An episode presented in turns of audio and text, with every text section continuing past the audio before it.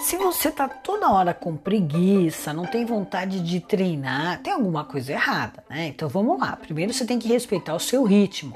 Faz uma atividade física que você gosta, no horário que você se sente melhor. A chance de você desistir é muito pequena.